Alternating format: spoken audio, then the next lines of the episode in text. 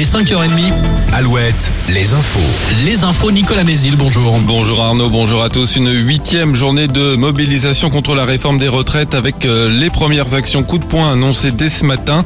Des barrages filtrants, par exemple euh, à Châtellerault, rond-point de la Main Jaune, le blocage de trois centres de collecte de déchets à Nantes ou d'une plateforme de la Poste à Limoges.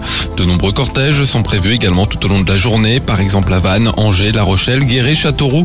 Euh, des grèves dans de nombreux secteurs, notamment l'éducation, les universités, mais aussi les transports. Le trafic des trains sera à peu près similaire à celui des derniers jours. Les réseaux de bus et de trams seront perturbés dans certaines villes, tout comme la collecte des ordures, notamment à Rennes, Nantes et Saint-Brieuc. Ce mercredi, la commission mixte paritaire composée de sept députés et sept sénateurs se réunit pour tenter de trouver un texte de compromis à mettre au vote à l'Assemblée demain.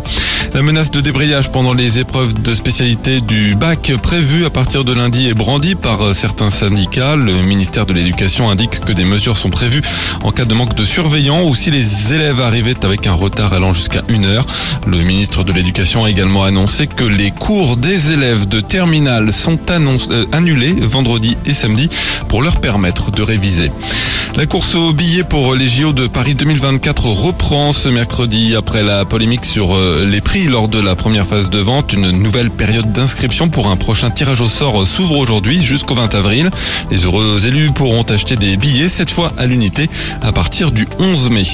Le basket avec euh, la qualification de Cholet pour les demi-finales de la Coupe d'Europe FIBA après une victoire à domicile hier soir contre Kiev. Ce soir, euh, Limoges se déplace à Malaga pour la suite du top 16 de Ligue des Champions.